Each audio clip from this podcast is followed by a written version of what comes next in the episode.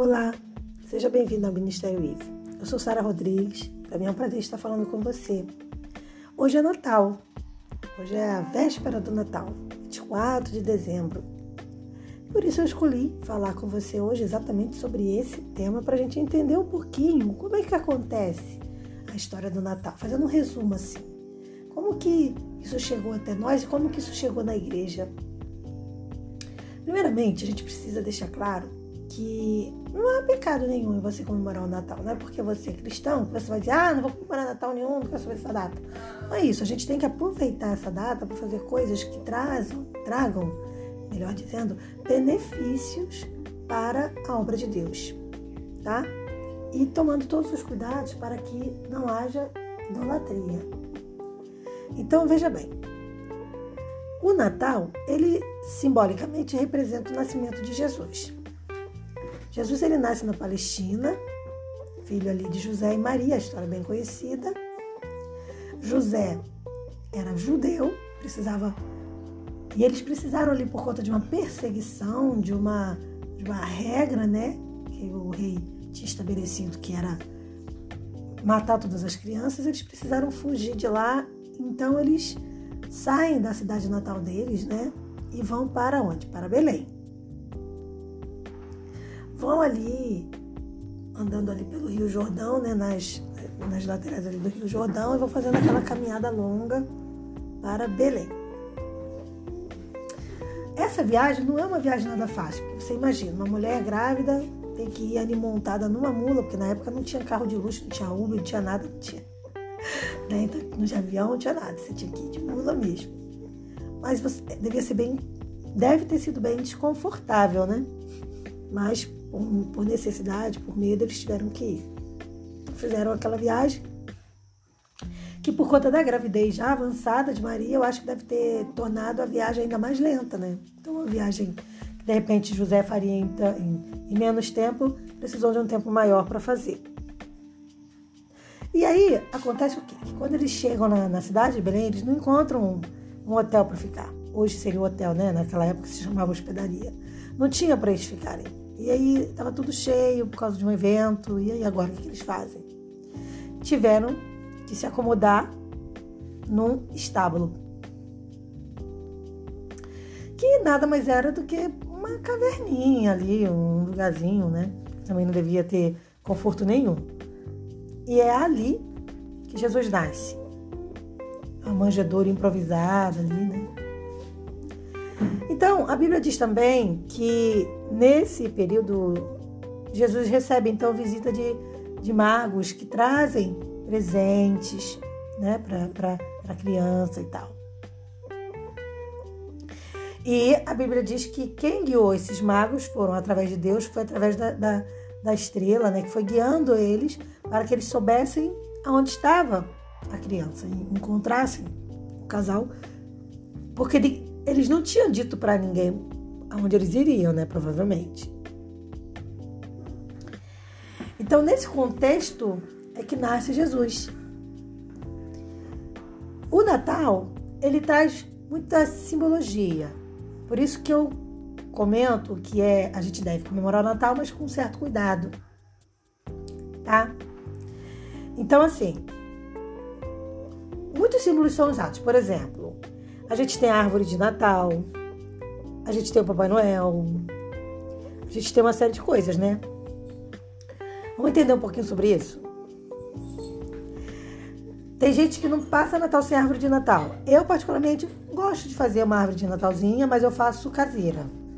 Faço uma árvorezinha simplesinha, só para só pra alegrar uma criança. Não é nada assim que eu acho que tem que ter, não. E e essa árvore, ela tem também esse significado. Para muitas pessoas, essa árvore, ela simboliza a trindade. Ela tem três pontas, né? A árvore, ela como um triângulo. Então, muitas pessoas entendem que representa a Santíssima Trindade. E essa, esse costume de ter essa árvore dentro de casa já é um costume muito antigo que muitas pessoas acreditam que surgiu com Martim Lutero, há cerca de 1500, mais ou menos, em 1500 mais ou menos. Então, assim, Aqui já começou mais tarde esse costume de ter essa árvore, tá? Não foi tão logo, não. Demorou um pouco mais. Mas hoje é um costume brasileiro, né? Também ter a árvore de Natal ali, dentro de casa, para comemorar o Natal. Já o Papai Noel é uma coisa mais católica, porque o, o, o, o Papai Noel ele vem da inspiração, né? Através de um bispo chamado Bispo Nicolau, que era muito generoso, ajudava os pobres e tal, e foi canonizado pela igreja. Então, acredita-se que o Papai Noel veio mais, veio mais foi disso, tá? E aí, Thomas Nast, que era um grande desenhista, né? Ele faz o quê? A primeira imagem de Papai Noel. Lá no século XIX. E aí começa, logo depois vem, eu vou falar, não sei se eu vou falar o nome certo, tá? Randall Sandblom, que é o desenhista que faz o Papai Noel para uma publicidade da Coca-Cola. E aí surge verdadeiramente esse Papai Noel vermelho, do jeito que a gente vê hoje. Mas é interessante, né? Que hoje a gente vê é, até Papai Noel verde, como Papai Noel da Dolly. Muito engraçado, né? Foi uma criatividade da Dolly. Ela quis fazer Papai Noel verde, ficou super bonito, super legal. Mas a, a, sempre foi, né? Sempre era, era, de costume ter ser o Papai Noel vermelho por conta da Coca-Cola e, e aí virou merchan mesmo. E, e, é interessante porque foram exatamente os refrigerantes que popularizaram a, o Papai Noel, tá? Então foi, foi exatamente os refrigerantes ali nas suas propagandas que fizeram essa popularização da imagem do Papai Noel aí no Natal. Tem também a estrela de Belém, que muita gente coloca, inclusive, a estrela de Belém na, na árvore, né? No, achou interessante isso. E ela simboliza o quê? O nascimento de Jesus também, né? Ela é a estrela guia, como eu falei lá antes, né? Que, guiou os três magos para onde estava Jesus, né?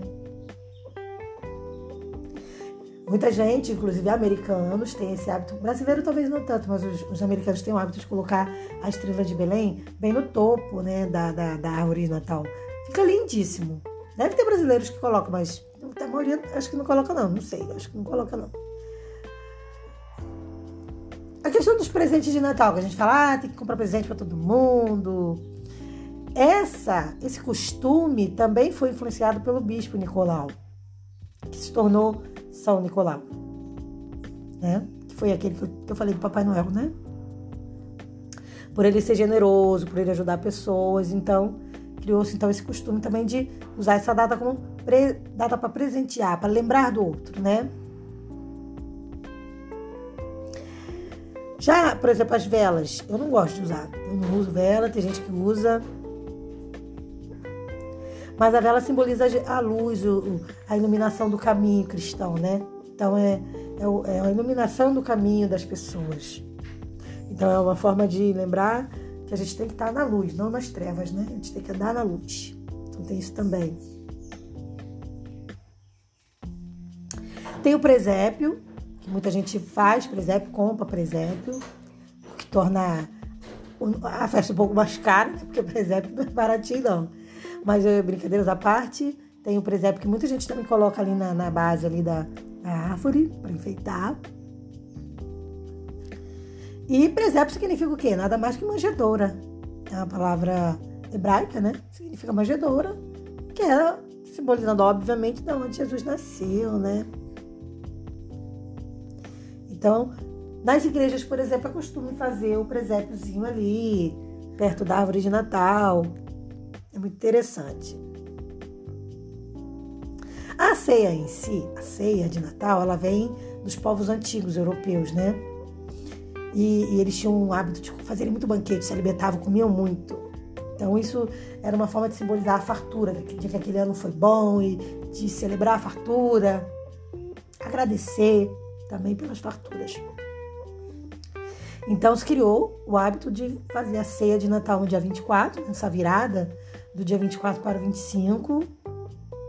E é, muitas famílias aproveitam isso para se reunirem e estarem ali próximas uma das outras. Ah, o que eu quero. Como que eu quero terminar esse, esse podcast? Deixando claro para você que, no meu ponto de vista, não vejo pecado nenhum você comemorar o Natal. Bom, você só tem que ter cuidado de como vai ser essa celebração, tá?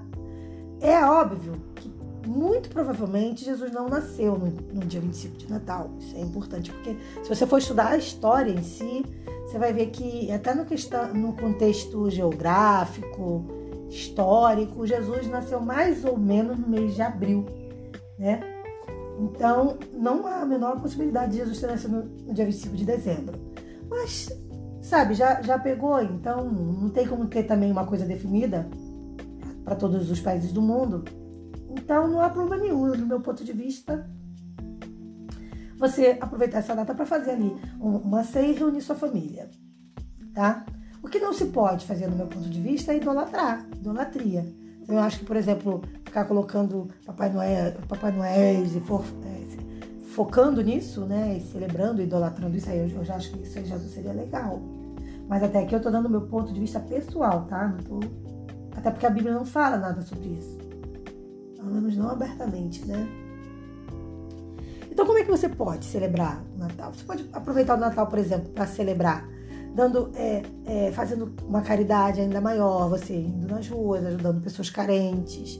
Você pode celebrar o Natal é, reunindo sua família, um momento onde você, às vezes, você mora longe da família, é um momento que você pode se, se é, celebrar estando juntos ali, próximo, né? Uma forma de estar em comunhão com a família. E também aproveitar para fazer um culto de gratidão a Deus seria o ideal. Então você aproveita essa oportunidade, faz um culto de gratidão a Deus por aquele ano, por Jesus ter vindo, ter morrido em nosso favor, ter nos dado a oportunidade de salvação. O mais importante é que o sentimento do Natal, que é o sentimento de gratidão pelo nascimento de Jesus, é o sentimento de perdão é o sentimento de, de generosidade, isso aí a gente tem que tentar manter a vida inteira, todos os dias da nossa vida, não só no Natal.